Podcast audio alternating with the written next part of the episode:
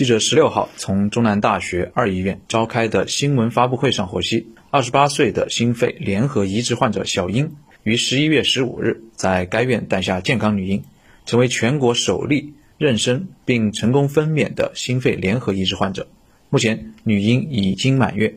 母女健康状况良好。二零一四年的十月十七日，小英在湘雅二医院心血管外科成功接受心肺联合移植手术。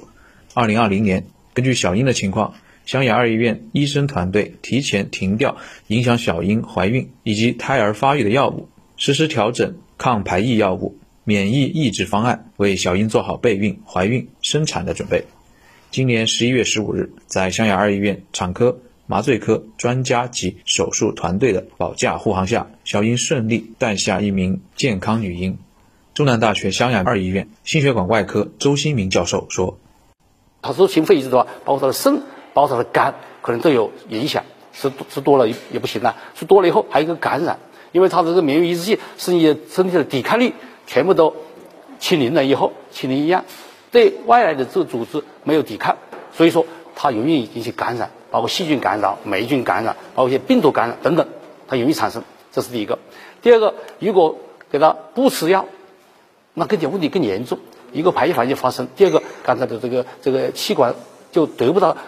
忍受不了它的这个十月怀胎的这一个一个一个过程，所以说是它的这个这个整个的这个怀孕和这个分娩是一个很风险的过程，比爸的风险多。现在劈开这个胎儿的这个情况和婴儿的情况，就它本身母体就这个情况。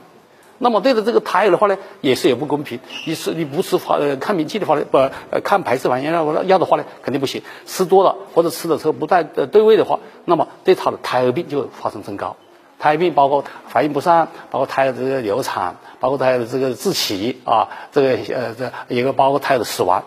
中南大学湘雅二医院院长李志宏教授说：“呃，我们这一次呢心肺联合移植患者。”能够成功呃呃怀孕成功分娩，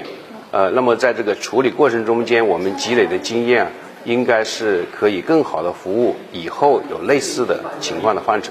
目前，湘雅二医院仍在继续为小英母女提供健康监测服务。新华社记者姚宇在湖南长沙为您发回报道。